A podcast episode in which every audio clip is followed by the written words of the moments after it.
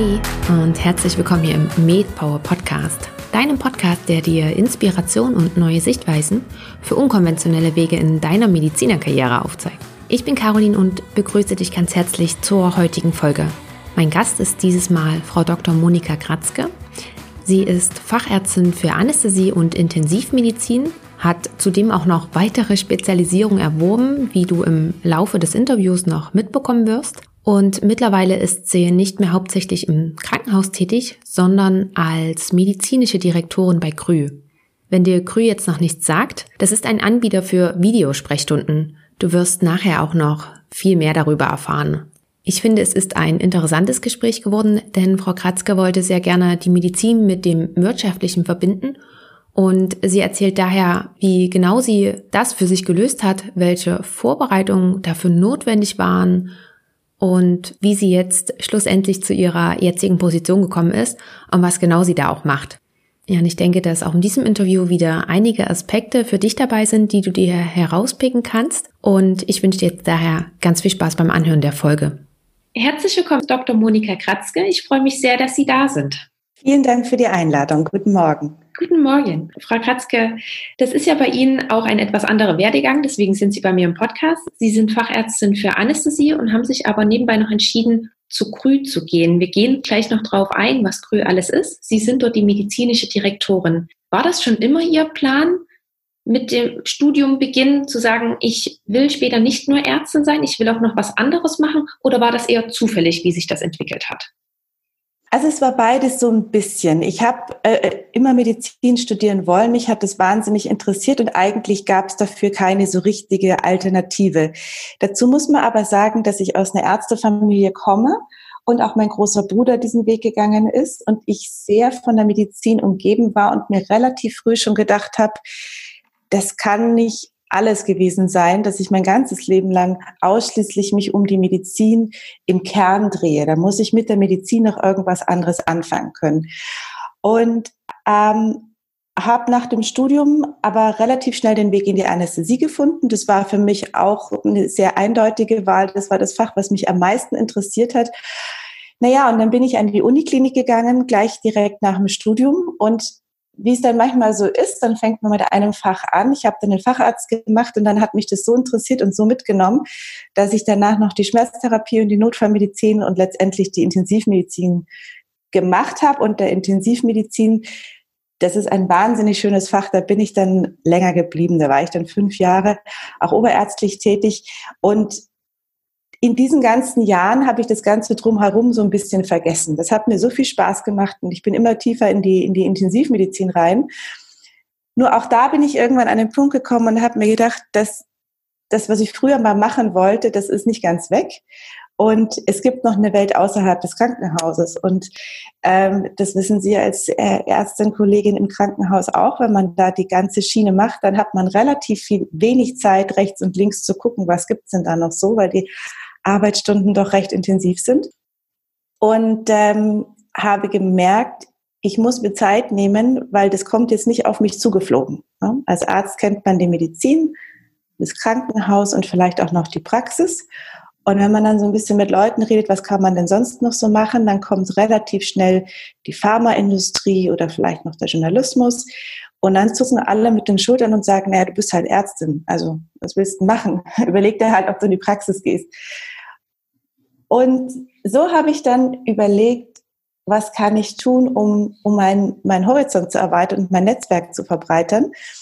Und ich wollte die wirtschaftliche Seite immer schon verstehen und ähm, habe dann lange überlegt, ähm, wo ich hingehe und meine Wahl ist letztendlich auf ähm, eine Business School gekommen, beziehungsweise zwei verschiedene Business Schools in dem Fall, um die wirtschaftliche Seite in den Grundzügen zu verstehen und einfach auch zu sehen, was gibt es für Möglichkeiten außerhalb der Medizin, wo ich vielleicht mein Wissen einbringen kann, aber mich eher auf die wirtschaftliche Seite auch einbringen kann. Und ähm, das war insgesamt dann ein Weg von zwei Jahren, diese, diese Umstellung. Und über dieses Netzwerk bin ich dann zu Krü gekommen. Das ist sehr schön, dass Sie das auch gerade nochmal erwähnt haben, wie lange dieser Zeitraum dauert, weil dann hört sich das immer so an, ja, das ging alles ganz schnell und das war alles so, so logisch, ja, und ich möchte gerne wirtschaftlich mich da mehr fortbilden, dann mache ich dies und das. Aber das ist ja auch ein Prozess, der immer mit dahinter steht. Haben Sie dann auch sich dafür entschieden, nochmal ein Studium anzuschließen, weil Sie vorhin was von einer Business School erzählt haben? Haben Sie dann Ihren, Ihren Master noch gemacht? Das habe ich mir lange überlegt. Ähm, ich habe mich sehr bewusst gegen ein MBA entschieden. Den kann man ja auch berufsbegleitend machen. Das muss man aber sich sehr genau überlegen, denn das ist ja keine Sache, die man mal in zwei Stunden pro Woche so nebenher macht. Das ist sehr, sehr zeitintensiv. Und da erzieht sich auch über mindestens 18, wenn nicht 24 Monate. Und ich war damals ja noch in dem Stadium in der Intensivmedizin, wo ich, wo ich nahezu jedes zweite Wochenende auch Hintergrunddienst auf der Intensivstation hatte.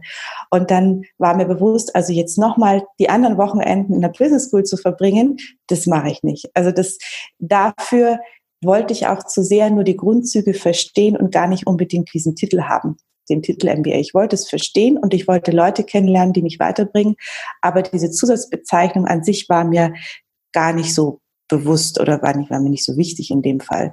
Und ähm, es gibt immer mehr Kurse von sehr renommierten Business Schools, die genau sich darauf konzentrieren, auf Leute so aus dem mittleren Management, in der Regel mittleren, oberen Management, die Zusatzkurse anbieten, die sich so über ein halbes Jahr strecken an deren Ende dann kein MBA steht, aber die sogenannten Executive-Programme, in denen sie die Grundzüge der Betriebswirtschaft und der Volkswirtschaftslehre vermitteln.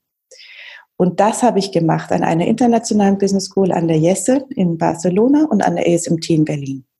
Okay, wie, wie sind Sie auf diese Kurse gekommen? Internetrecherche oder auch Kontakt ja. über mit Gesprächen mit anderen Leuten?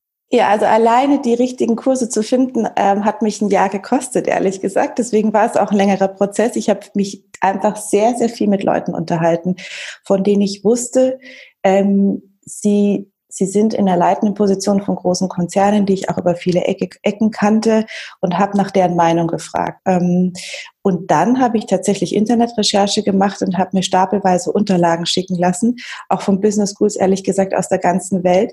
Und allein dieser Prozess, wie gesagt, hat ein Jahr gedauert, die richtige Business School zu finden und die richtigen Kurse auszusuchen und ähm, mich auch zeitlich darauf vorzubereiten, weil auch die sind zeitintensiv. Also ich habe dann den ganzen Urlaub von zwei Jahren dafür hergenommen, um, um die Kurse zu machen. Also das, das ist nichts, was man über Nacht macht. Was war Ihre Motivation dahinter? Weil Sie haben gesagt, Sie wollen gerne in dieses Wirtschaftliche noch mit mir rein. Und was war aber auch, weil das ist ja tatsächlich, Sie haben gerade gesagt, es hat ein Jahr gedauert, da den passenden Kurs zu finden. Was war da der Antreiber dahinter, zu sagen, ich finde jetzt diesen perfekten Kurs, um später das und das haben zu können oder machen zu können und nicht zu sagen, ach, ich gebe ganz einfach auf oder die Frustration ist zu hoch, um da nicht weiter zu suchen. Ich glaube, das ist ein sehr individueller Zeitpunkt, den jeder für sich entscheiden muss. Ähm, ich, ich wollte für mich in der Medizin all das machen, ähm, maximal gut, wo es, wo es mich hinbringt und wo es mich interessiert. Und ich war für mich in der Medizin an einem Punkt angekommen, wo ich inhaltlich nur von der Uni weg in eine leitende Position an ein anderes Krankenhaus hätte gehen können zu dem Zeitpunkt, aber so weitermachen war für mich dann irgendwann keine Option mehr. Also es musste was Neues kommen. Und wann dieser Punkt für jeden Einzelnen gekommen ist, ich glaube, das kann man so pauschal nicht sagen.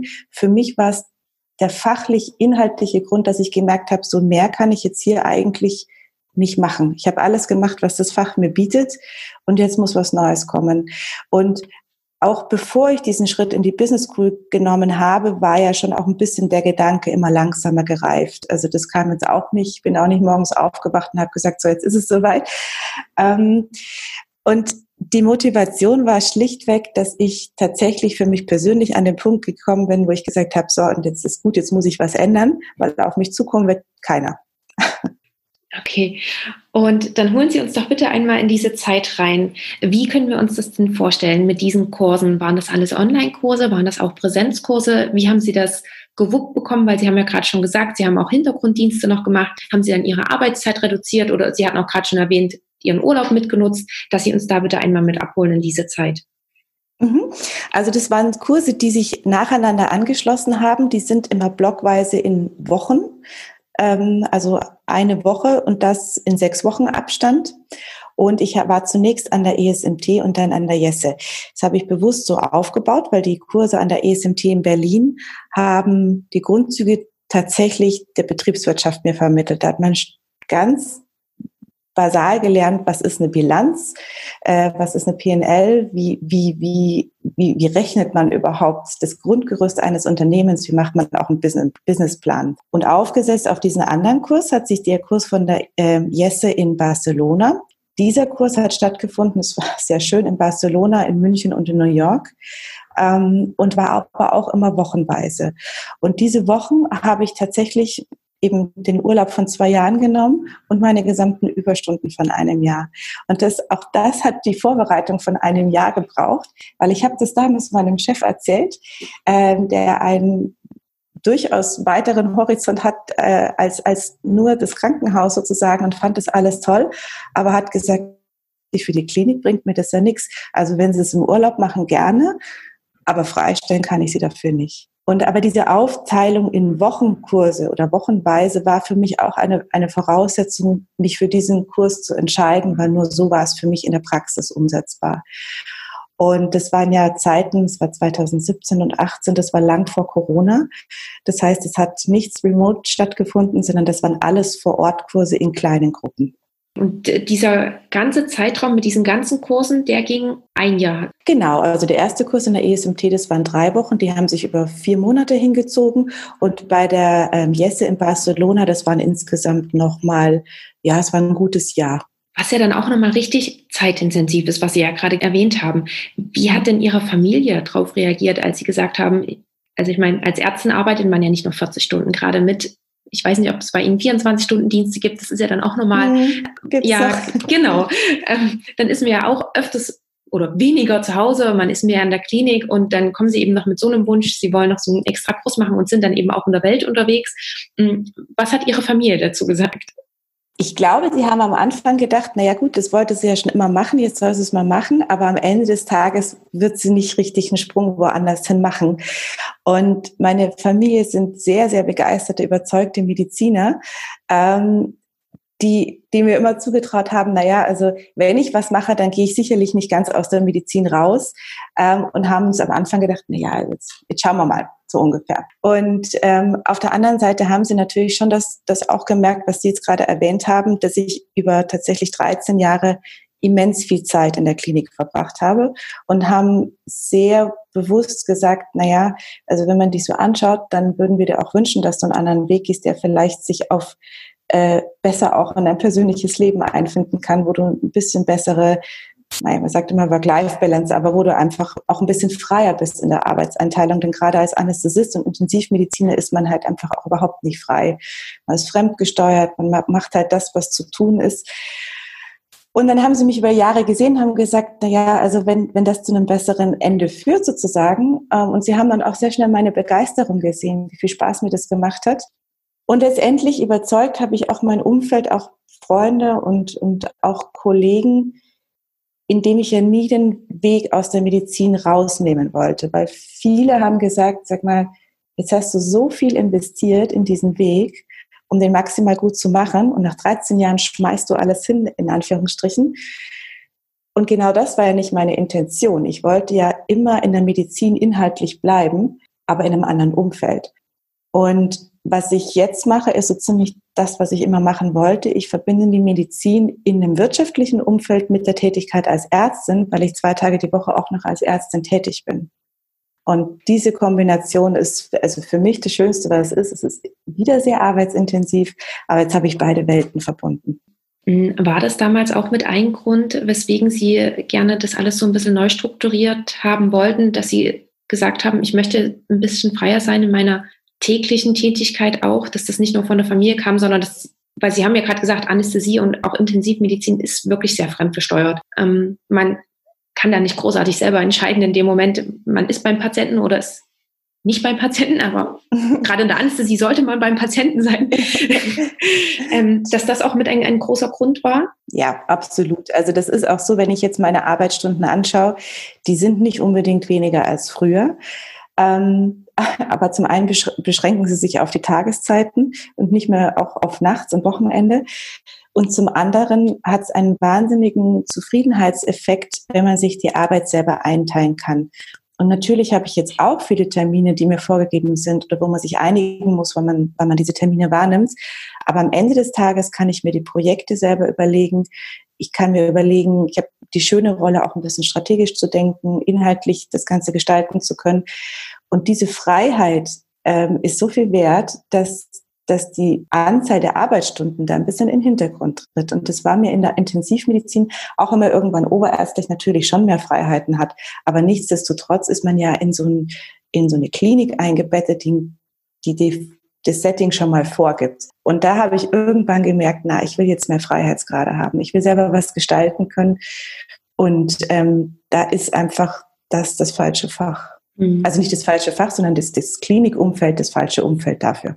Ja, und was war dann aber oder warum haben Sie sich bewusst für diesen Weg entschieden? Weil Sie hätten ja zum Beispiel auch eine Privatpraxis aufmachen können. Sie haben ja vorhin auch erzählt, Sie haben zum Beispiel die Zusatzbezeichnung für die Schmerztherapie.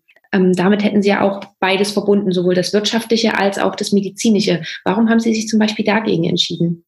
Ich habe mich gar nicht so sehr dagegen entschieden. Das äh, ist ja auch ein Teil dessen, was ich jetzt mache. Und das ist auch genau das, man verbindet den wirtschaftlichen Aspekt, man ist selber eigener Unternehmer.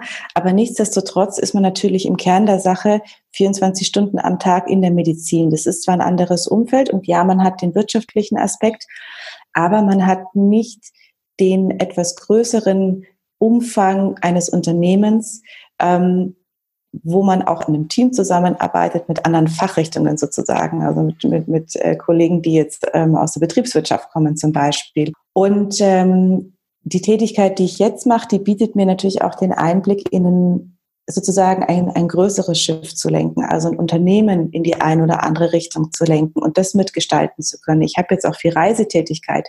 Das hatte ich in der, in der Intensivmedizin, was Kongresse anging, schon auch.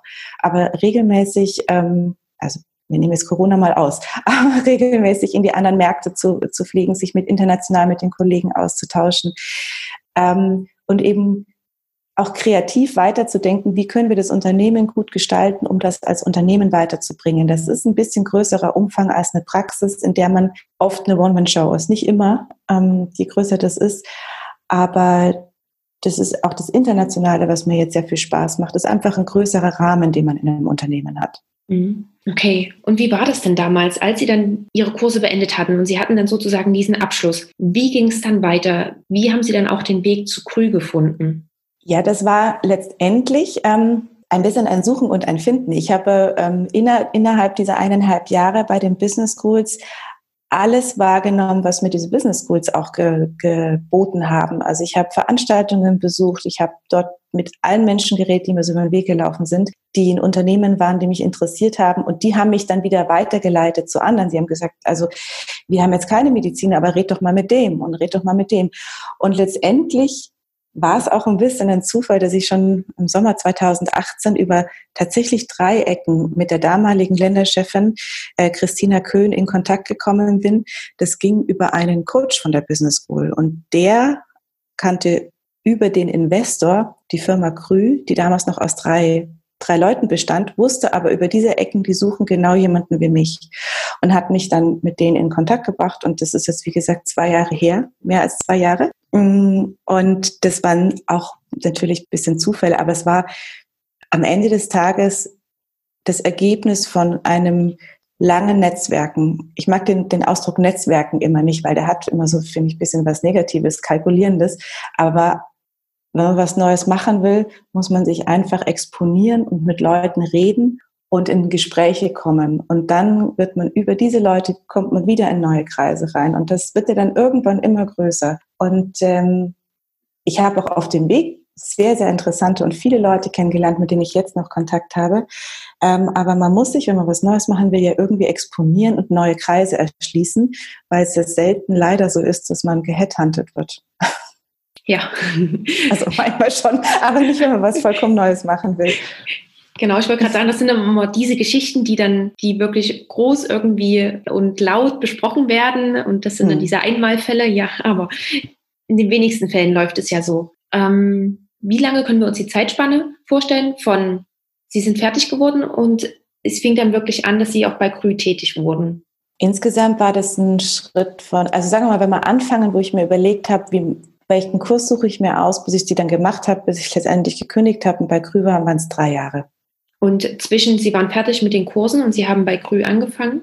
Anderthalb Jahre ungefähr. Ja, ungefähr ein bisschen weniger, ein Jahr. Und haben Sie sich irgendwie auch mh, hm, eine Zeitspanne gesetzt, zu sagen, bis da, in, bis da und dahin möchte ich sehr gerne etwas gefunden haben? Ansonsten lasse ich das und bleibe in der Klinik? War vielleicht auch so ein Gedanke da?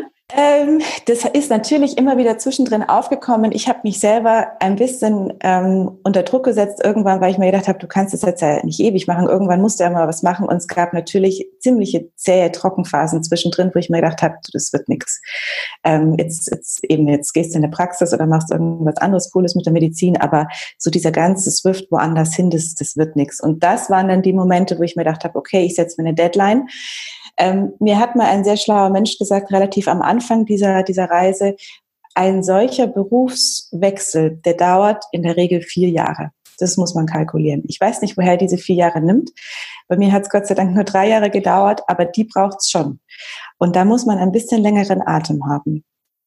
Also es, freut mich für jeden, wo es schneller geht, aber wenn man so einen wirklichen Wechsel machen will, muss man wahrscheinlich tatsächlich die Zeit von drei, vier Jahren einkalkulieren. Und im Hinterkopf hatte ich immer diese vier Jahre, vielleicht einfach wirklich, weil er es mir gesagt hat, dann hat mir gedacht, okay, wenn es da nichts wird, dann konzentrierst du dich wenigstens auf was anderes. Okay. Und Sie haben gerade schon gesagt, es gab auch diese Trockenzeiten und wo Sie auch wirklich ähm, überlegt hatten, ob das jetzt das Richtige ist. Wie haben Sie diese Bedenken noch zerstreut? Weil die sind ja anscheinend aufgekommen, ob das der richtige Weg ist.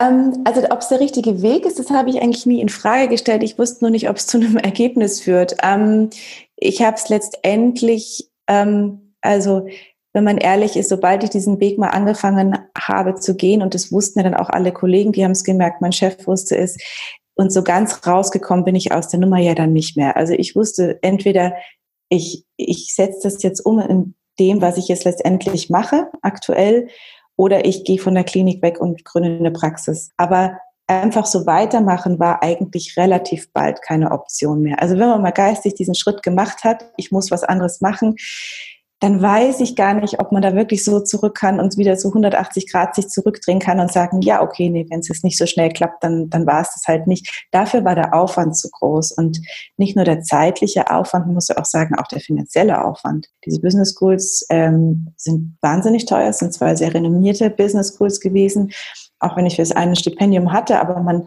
das ist sehr viel Zeit, die man investiert und sehr viel Geld. Und ähm, allein dieser Input, den ich da gegeben habe, da hatte ich dann schon das Gefühl, also da muss jetzt auch was herauskommen. Also vielleicht war es auch ein bisschen der Gedanke, äh, der wirtschaftliche Gedanke, das, was ich reingesteckt habe, muss ich jetzt auch irgendwie am Ende wieder auszahlen. Ja, ja na klar. Spielt ja natürlich alles mit rein. Und Sie hatten vorhin schon gesagt, durch Netzwerken. Auch wenn das, da bin ich voll bei Ihnen. Ich finde, das Wort ist auch so ein bisschen negativ behaftet. Ähm, vor allen Dingen finde ich bei uns Frauen noch etwas mehr irgendwie als bei hm. den Männern. Ja.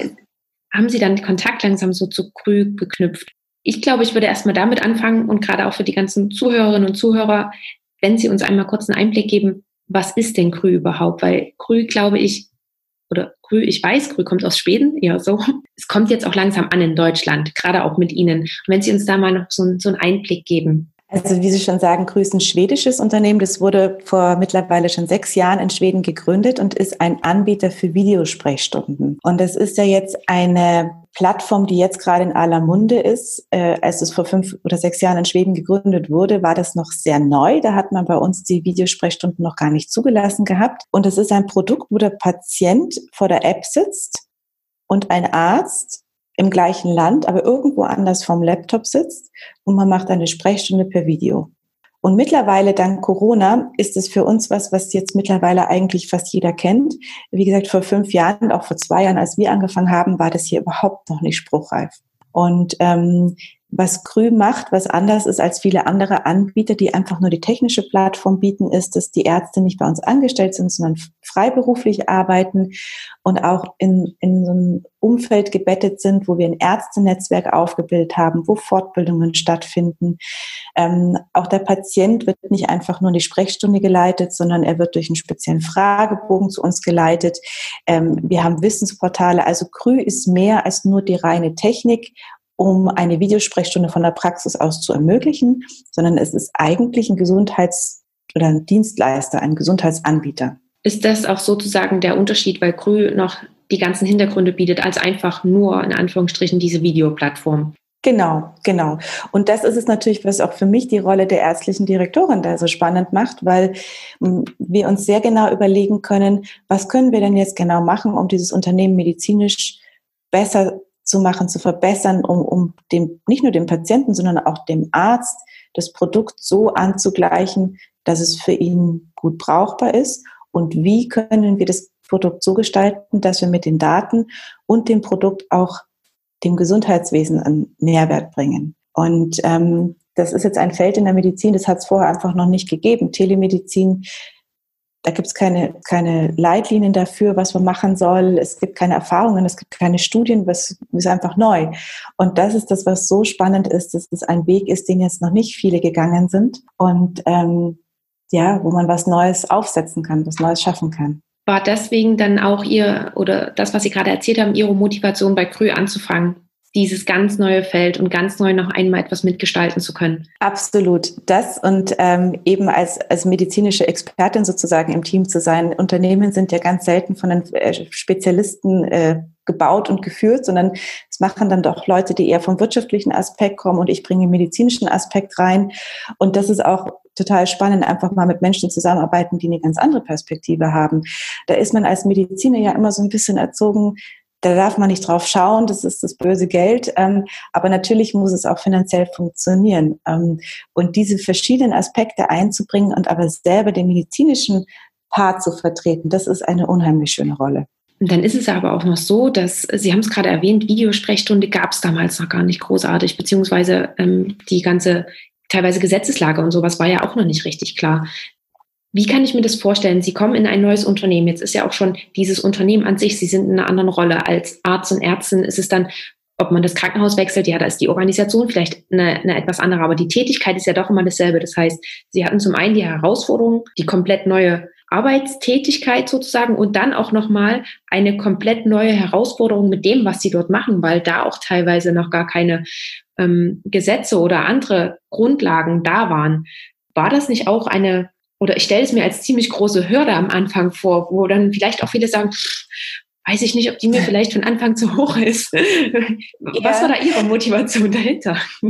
Also da muss ich sagen, da haben mir schon wahnsinnig viel diese Kurse äh, in der, in, äh, bei den Business Schools geholfen, weil ich kam in das Gründungsteam, wir waren damals noch vier Leute, äh, das war jetzt eben fast eineinhalb Jahre her, und ähm, ich kam da in eine Welt, wo jeden Tag über OKRs und KPIs gesprochen wurden und Businessplan. Und wenn ich nicht diese Kurse vorher gemacht hätte, hätte ich original wirklich überhaupt nichts verstanden. Und da muss ich schon sagen, das hat mir schon sehr, sehr geholfen, die Welt zu verstehen und mich auch damit einzufinden und auch deren anderen, also deren, deren Aspekte und Argumente zu verstehen. Ähm, und deswegen wollte ich diese Kurse ja auch machen. Also ich, ich, ich konnte verstehen, wenn unsere Länderchefin gesagt hat, sie will aber nicht, dass wir das so machen, wo ich aus medizinischer Perspektive gesagt habe, aber das ist doch klar, dass wir es machen. Wenn man die andere Perspektive versteht, auch den Businessplan vielleicht versteht und auch die Ziele, die man sich so gesetzt hat, dann kann man sich da in diese Welt viel besser einfinden. Und ich glaube, wenn ich diese Kurse nicht gemacht hätte, wenn ich jetzt rein mit meiner Krankenhauserfahrung da reingekommen wäre, hätte ich mich an sehr vielen Stellen sehr, sehr viel schwerer getan. Also das hat mir diesen harten Einstieg da schon sehr erleichtert. Also eine ideale Vorbereitung durch diese Kurse hatten Sie gehabt. Ja, retrospektiv ja. Das wusste ich ja nicht, als ich die Kurse gemacht habe, weil auch als ich in den Kursen saß, muss ich dazu sagen, ich war immer ein Kolibri. Ich war die einzige Ärztin. Das waren alles ähm, letztendlich Leute, die von ihren Unternehmen geschickt worden sind, diese Kurse sozusagen als Zuckerl in der oberen Leitungsebene mal mitmachen zu können. Und die haben auch immer überhaupt nicht verstanden, wie man als Mediziner jetzt sowas macht. Du bist doch Ärztin, wieso machst du denn jetzt nicht das? Und ähm, das ist schon eine ganz andere Welt, die man da lernt. Und ich wollte ja aber auch was Neues machen, aber es hat, es hat sich wirklich gelohnt, das zu machen. Aber auch in der Business School war, war inhaltlich, wenn ich in diesen Vor Vorlesungen gesessen bin, habe ich mich schon sehr konzentrieren müssen. In dieser kurzen Zeit, weil einem das so konzentriert vorgesetzt wird, ähm, damit zu kommen und das zu verstehen. Ja, es ist ja auch nochmal was anderes. Es hatte ich mich letztens auch mit jemandem drüber unterhalten und sie sagte zu mir, wir sind ja schon alleine sechs Jahre im Studium und wir lernen sechs Jahre lang die Medizin und sie wechseln dann sozusagen und das, was sie da neu lernen, innerhalb von einem Jahr. Das ist ja auch ein wahnsinnig kurzer Zeitabstand, was andere eben auch studieren und über jahrelange Erfahrung aufbauen. Ganz oft hat man ja einen eigenen Anspruch, man will gut sein, man will perfekt sein, aber dass man da auch ganz einfach Zeit braucht, um darin auch wirklich gut zu sein, das vergisst man. Oder ich jedenfalls vergesse sowas ganz Ja, das stimmt. Und da muss man auch manchmal ein bisschen gnädig sein. Und das ist auch das, was man natürlich eben, wie Sie so gerade genau richtig gesagt haben, man ist als Mediziner in so einer, in so einer ganz langen ähm, Vorbereitung drin. Also es fängt ja eigentlich, wenn man ehrlich ist, schon mit 16 an, wenn man weiß, ich will Medizin studieren, also muss ich mich eigentlich jetzt schon anstrengen, um ein gutes Abi zu machen. Ähm, sonst wird es mit dem Studienplatz nichts. Und dann geht man übers Physikum bis zum Examen. Und dann hat man ja erstmal den Grundstein gesetzt. Und dann macht man Facharzt mindestens fünf Jahre und dann noch eine Zusatzausbildung, jedes Mal wieder ein Jahr. Das ist so eine lange Reise. Ähm, das muss auch anderen Berufsrichtungen oder, oder, oder ja, ähm, Berufen auch mal klar gemacht werden oder da, das, das erkläre ich auch an sehr vielen Stellen, dass man so eine ärztliche Leistung, die ja mindestens elf Jahre an Vorbereitung voraussetzt, dass man die jetzt nicht einfach so in ein paar Parameter gießen kann. Also da steckt schon ein bisschen mehr dahinter. Und diese immense Ausbildung, das ist auch was, was man als Mediziner oft vergisst, das ist ja schon sehr, sehr viel länger und intensiver, als die meisten anderen Berufen machen. Und ja. ähm, das, ja, also es wird der Sache gerecht, absolut, aber das ist schon wirklich ein langer Weg, den man da, den man da macht. Mhm. Ja, das auf alle Fälle.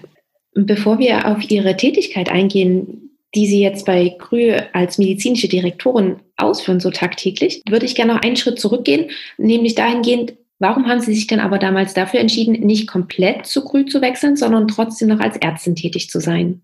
Das hat zwei Gründe. Zum einen Anspruch, dass ich ja die Medizin auf gar keinen Fall weglassen will. Wir immer einen, ein Standbein in der Medizin haben. Und das andere ist, dass das schlichtweg gewesen. Alle medizinischen Direktoren, auch in den anderen Märkten, sind nicht fünf Tage die Woche bei Krü. Die, die Idee dahinter ist, dass man die tägliche Arbeit in der Praxis beibehält. Die erlaubt einem zum einen den Fuß in der Medizin zu behalten und auch da die Routine nicht zu verlieren. Und zum anderen kann man natürlich diese ganze Erfahrung und die aktuellen Themen, die es in der Medizin gibt, auch in, die, in das Unternehmen einbringen, wovon das Unternehmen dann wieder sehr profitiert. Und deswegen ist auch der Grundgedanke von Krü, die ärztlichen Mitarbeiter auch in der Medizin drin zu lassen, damit genau diese Verzahnung bestehen bleibt. Gut, dann würde ich gerne einmal wechseln zu Ihrer jetzigen Tätigkeit. Was sind denn die Aufgaben und was ist so Ihr Arbeitsalltag als medizinische Direktorin bei Krü? Ja, das ist die spannende Aufgabe, tatsächlich äh, das, das Kernprodukt oder das Kerngeschäft inhaltlich und qualitativ zu gestalten. Das ist jetzt so ein großes Wort. Was heißt das im Endeffekt? Ähm, ich habe ja vorher schon gesagt, das ist eine App, wo wir Sprechstunden anbieten. Und da fängt schon der erste Schritt an, dass wir uns genau überlegen müssen, was bieten wir denn wirklich an, an, an Symptomen? Also der Patient kommt ja nicht mit einer Erkrankung, sondern er kommt mit einem Symptom. Und jetzt sind wir in der schönen Situation von Krü, dass wir schon so viele Jahre Berufserfahrung haben in den anderen Ländern und wir wissen, gewisse Dinge können wir medizinisch anbieten, andere Dinge können wir telemedizinisch nicht anbieten. Und hier die Grenze zu finden, mit was für Symptomen kann sich der Patient an uns wenden? Wo können wir noch gute qualitativ hochwertige Medizin anbieten und wo müssen wir aber auch aufhören, weil wir wissen als Mediziner, man kann jetzt zum Beispiel eine Mittelohrentzündung nicht telemedizinisch behandeln. Da muss man einfach ins Ohr reinschauen. Das ist halt nun mal so. Ähm, während man zum Beispiel eine Angina tonsillaris sehr gut behandeln kann oder sehr gut auch diagnostizieren kann, wenn man einen Patienten hat, der schön den Mund aufmacht und das, und, die, und das Handy so hält, dass man da reinschauen kann. Also diese die grundlegenden Strukturen, was bieten wir überhaupt an im Kern des Produktes, wie weit gehen wir medizinisch, so dass wir es noch gut medizinisch gestalten können. Das ist der Kern meiner, meiner Arbeit. Und das geht dann so weit, dass wir diese, dieses Produkt nach außen tragen. Also ich mache mittlerweile relativ viel Pressearbeit. Ähm, wir werten diese Daten auch aus, um die in Studien transparent zu machen, um die auszuwerten und nach außen zu tragen und zu sagen, hier, das machen wir wir müssen sie am Ende des Tages ja auch vergleichbar machen mit der physischen Behandlung von Patienten. Und das ist auch dem Unternehmen sehr wichtig. Wir wollen es nicht klammheimlich machen, sondern wir wollen das transparent machen, so dass wir auch das der Öffentlichkeit in Form von Studien zur Verfügung stellen und sagen, hier, das machen wir. Und so sind die Ergebnisse. Das, das ist zum Beispiel ein großer Punkt. Ähm, dann haben wir was ich vorher auch schon angesprochen habe, relativ viel medizinischen Inhalt. Das heißt, wir haben ja auch nicht nur eine Website, sondern wir haben auch viele Artikel, die nach außen gehen, um den Patienten gut zu informieren. Ähm, die gehen alle über meinen Schreibtisch, ob das inhaltlich so äh, korrekt ist sozusagen. Und dann ist die strategische Ausrichtung des Unternehmens ein wichtiger Punkt aus medizinischer Perspektive zu sagen, wo können wir uns hinentwickeln, was für Partner können wir vielleicht, ähm, was für Partner können wir uns zusammentun, um am Ende des Tages noch dem Patienten noch mehr Mehrwert zu bringen oder auch dem Arzt. Was können wir für Neuigkeiten äh, ähm, erfinden, ist jetzt vielleicht zu viel, aber für neue Möglichkeiten ähm, aufbauen, wenn wir uns ähm, so auch mit zum Beispiel technischen ähm, Geräten zusammentun oder, oder Herstellern, die Geräte dem Patienten nach Hause schicken oder Home-Tests. Und das sind die Überlegungen, die so ein bisschen zukunftsgerichtet sind. Was können wir tun, damit wir auch in einem halben Jahr, Jahr noch mehr leisten können als jetzt. Also es ist ein sehr breites Feld. Und wie sieht dann so ein typischer Arbeitsablauf aus? Das klingt sehr viel nach Meetings und auch ähm, Schreibtischarbeit, gerade weil Sie auch gesagt haben, die ganze Pressearbeit geht zum Beispiel auch mit über Ihren Tisch. Ist das vor allen Dingen, machen Sie das im Homeoffice oder hat Krü mittlerweile auch eine, einen Standort äh, in München oder hier überhaupt in Deutschland? Also Krü ist, ähm, obwohl es in Schweden gegründet ist und jetzt im fünften Markt in Deutschland ist, ist sehr länderorientiert organisiert. Das Gesundheitswesen ist ja was sehr Nationales. Das heißt, wir sitzen alle in Berlin. Also das Unternehmen sitzt in Berlin. Und ich persönlich sitze in München. Äh, ich bin auch immer da geblieben. Und ähm, wenn man jetzt mal die Zeiten vor Corona nimmt, da war ich schon viel in Berlin, um mit den Kollegen besser zusammenzuarbeiten zu können. Aber es ist ganz anders als die Intensivmedizin, also wirklich 180 Grad anders, schon natürlich, jetzt mal abgesehen von der Reise, Reisetätigkeit, viel am Schreibtisch. Das ist einfach so. Und jetzt dank Corona sitzen wir alle irgendwo verstreut in Deutschland und arbeiten alle über äh, Video zusammen. Und das geht auch. Ähm, aber wir müssen uns natürlich immer mal wieder treffen und das Büro an sich ist in Berlin.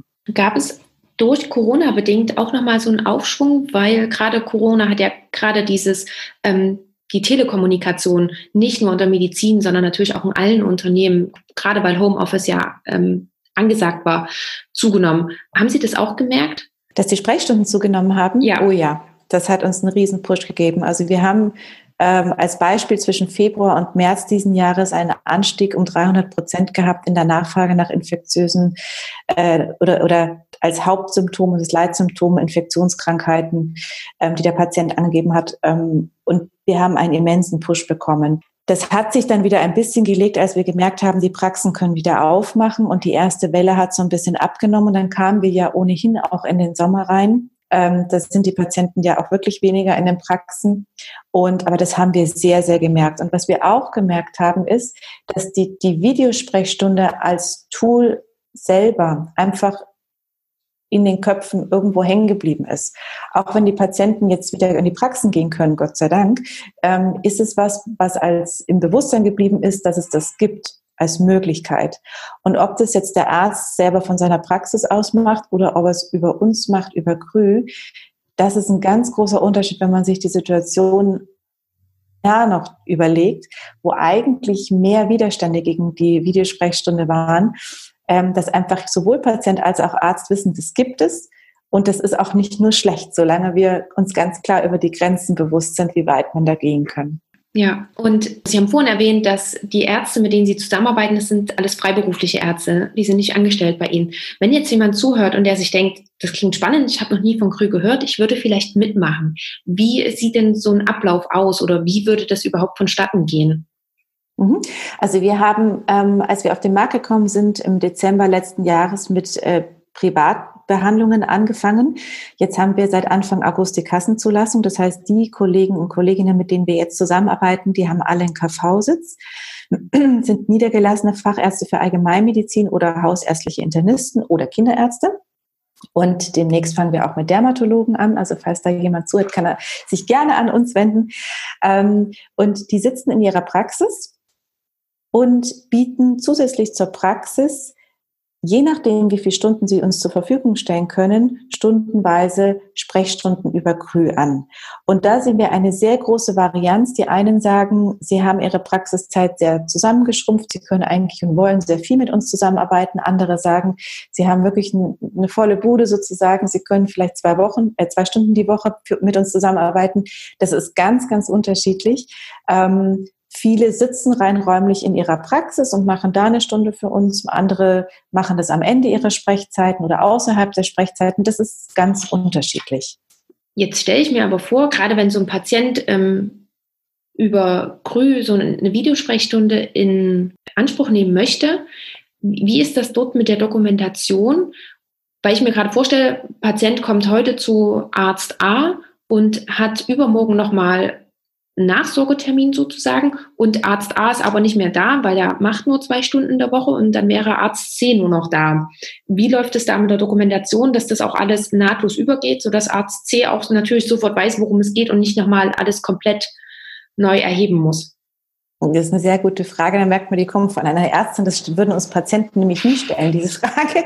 ähm, also es ist so, wir haben unser eigenes, ähm, sozusagen unsere eigene Software, wo, wo, wo der Arzt dokumentiert. Ähm, und das Ganze eben ist jetzt auch zertifiziert. Und es ist natürlich so, dass man, wenn, wenn der Arzt den Patienten nochmal wiedersehen will, persönlich, muss er natürlich so einbestellen, dass er sagt, er, er hat nochmal Sprechstunde. Das kann er schon machen. Wenn er sagt, grundsätzlich der Patient soll noch mal einen Arzt sehen, ist die Wahrscheinlichkeit dann natürlich schon gegeben, dass es nicht der gleiche Arzt ist.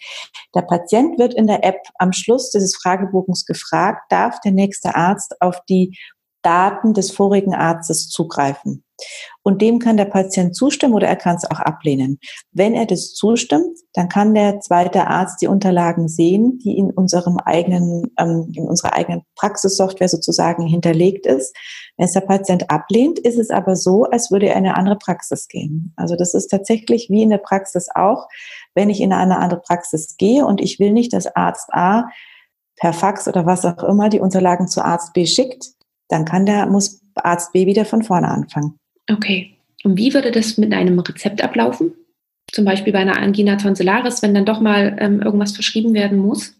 Mhm, also wir können Rezepte ausschreiben, wir können auch Krankschreibungen ausschreiben.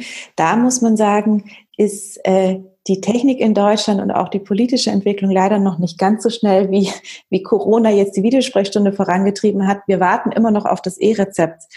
Also im Moment sind wir tatsächlich ein bisschen gebremst ähm, in der Verschreibung der Rezepte, weil es diese Form einfach noch nicht gibt. Das heißt, wir können den GKV-Patienten im, im Moment Privatrezepte ausstellen. Wir können zwar über äh, die Kasse behandeln, aber die Rezepte, dafür gibt es leider im Moment nur die Möglichkeit, Privatrezepte auszustellen. Also hoffentlich ist nur noch eine Frage von Wochen und Monaten, aber das Bremsen ist natürlich, da, was, was das angeht, schon. Aber natürlich gibt es die Möglichkeit, ein Rezept auszustellen.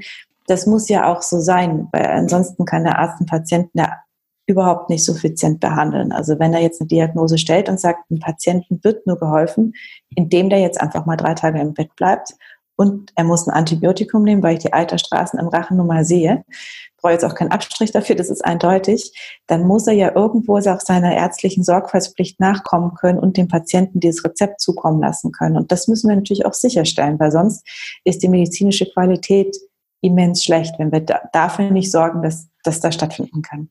Ja, genau. Und wie wäre das, wenn sogar noch etwas Schlimmeres bei der Diagnostik herauskommt und der Patient sogar entweder in der Nähe doch nochmal persönlich einen Arzt aufsuchen müsste oder noch schlimmer, vielleicht auch in die Notfallambulanz gehen sollte? Wir haben ähm, diesen Fragebogen so aufgebaut, dass wir versuchen, diese Patienten von vornherein schon mal zu filtern.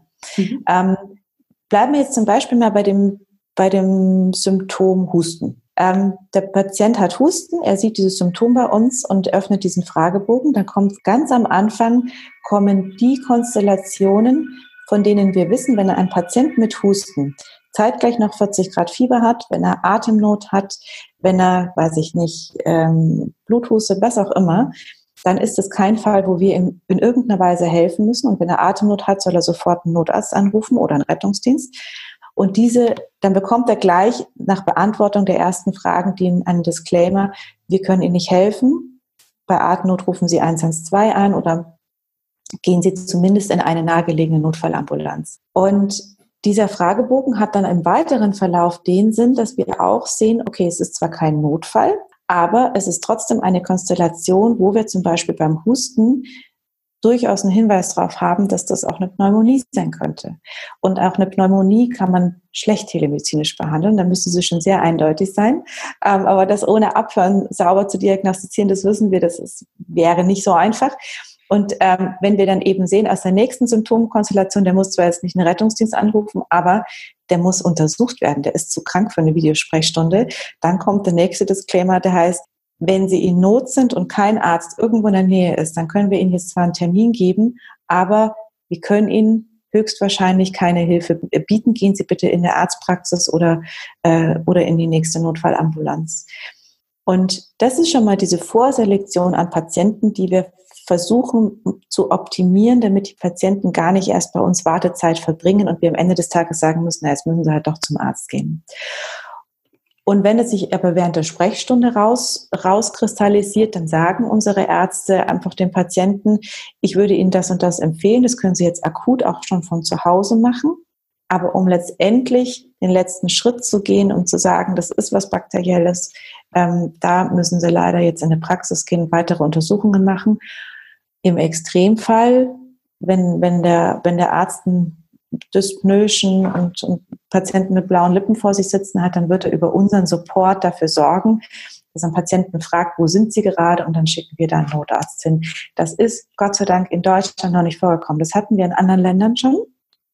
Und dafür haben wir auch unseren technischen Support, der während der Sprechstundenzeiten immer verfügbar ist. Und im, im Notfall können sich dann ähm, die Ärzte auch an den Support wenden, dass die das in die Wege leiten, dass der Patient optimal versorgt wird.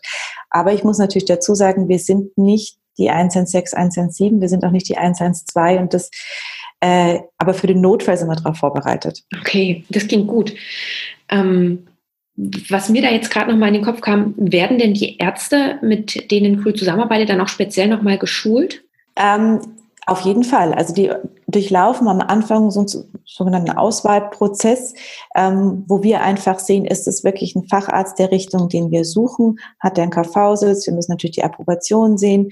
Und dann gibt es auch einen medizinischen Teil, wo am Anfang ich mit den Kollegen spreche, um einfach ein Gefühl für die, für die Kollegen zu bekommen, ähm, wie, wie, was hat er so für eine Einstellung zur Medizin, zur Telemedizin, wie tickt er so. Also wir haben zum Beispiel auch schon ärztliche Kollegen gehabt, die nur naturheilkundlich gearbeitet haben und ähm, das ist natürlich alles total in Ordnung, aber wir müssen natürlich auch bei Krü gucken, dass wir auch das Spektrum bieten, was jetzt so der Patient erwartet, wenn er in eine ganz normale Hausarztpraxis geht. Und da müssen wir einfach bei jedem Kollegen gucken, stimmen unsere, also unsere Vorstellungen von der medizinischen Versorgung überein. Und ähm, durch, durch diese Gespräche vorher bekommen wir schon ein Gefühl, passt, passt der äh, überhaupt zu dem Arzt. Und dann machen wir regelmäßig über Themen, die über die, für die telemedizinische Sprechstunde wichtig sein könnten. Jetzt zum Beispiel kommt ein ganz interessantes Webinar über Infektiologie. Wie weit können wir da telemedizinisch gehen? Was ist sinnvoll? Ähm, so dass wir die immer am Laufenden halten. Und die Ärzte werden bei uns, bringen alle Ärzte deutschlandweit zusammen, die sich untereinander natürlich immer anonym, aber wo man sich auch fachlich, inhaltlich austauschen kann.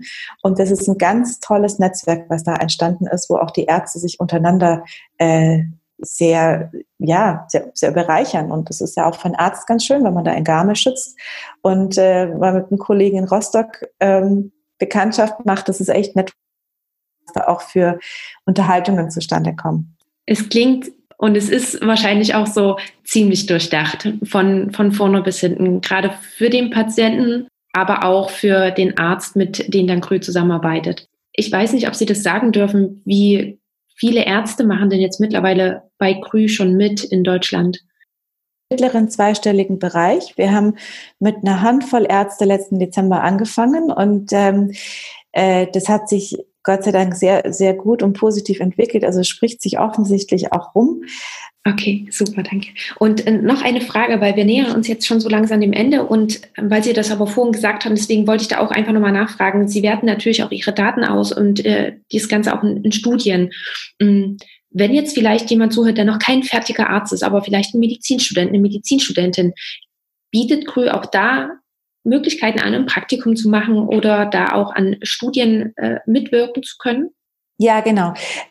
Wir haben immer medizinische Studenten, die mit uns zusammenarbeiten. Wir haben äh, Studenten, die inhaltliche Texte für uns erarbeiten. Und wenn jemand Lust hat, mit uns zusammenzuarbeiten, können Sie sich gerne an uns wenden. Okay, super, Dankeschön. Perfekt, dann würde ich sagen, bedanke ich mich erst einmal ganz, ganz herzlich bei Ihnen. Und ich möchte auch Ihnen gerne noch meine drei Abschlussfragen stellen, die jeder Podcast-Gast bei mir gestellt bekommt. Die erste wäre, ob Sie eine Buchempfehlung für uns haben. Gibt es ein Buch, was Sie besonders inspiriert hat, vielleicht in der letzten Zeit oder auch generell, was Sie gerne weiterempfehlen? Buch, das sehr dick ist, aber sehr, sehr gut. Schnelles Denken, langsames Denken. Das ist, äh, das ist unheimlich spannend zu lesen. Es ist dick, aber es liest sich sehr, sehr gut und sehr, sehr leicht. Okay, super, danke. Mm, wo sehen Sie uns Ärzte oder auch den Arztberuf in 10 bis 15 Jahren?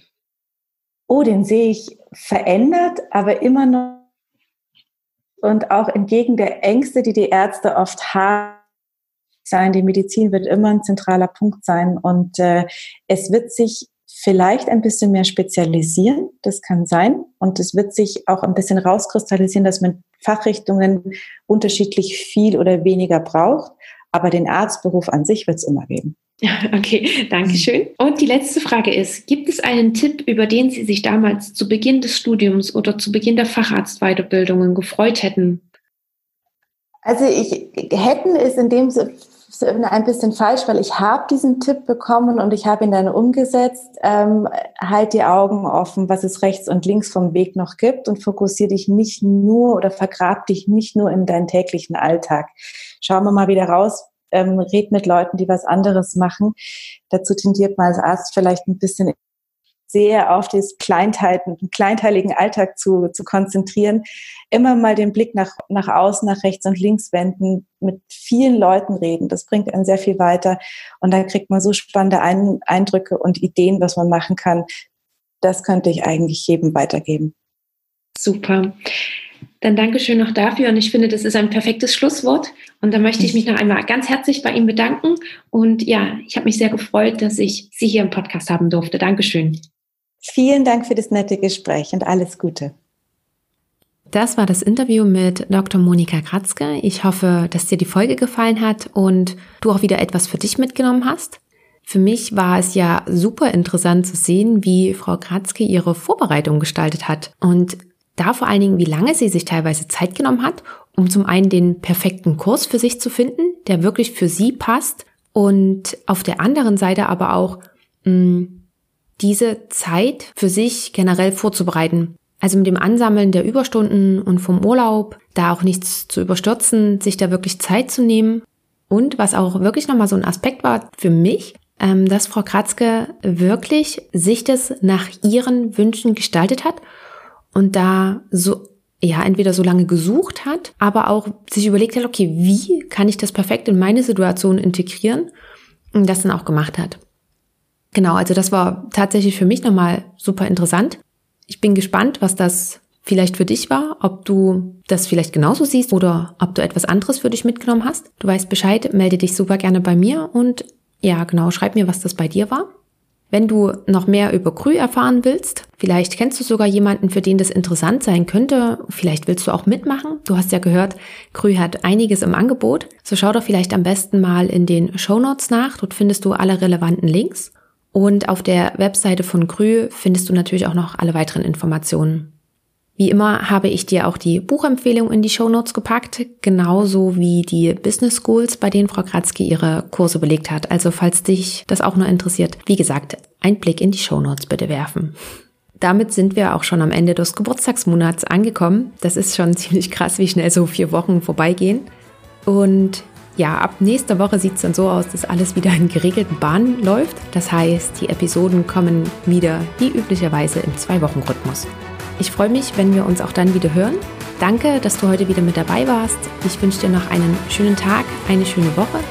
Lass es dir gut gehen und bis zur nächsten Folge. Ciao.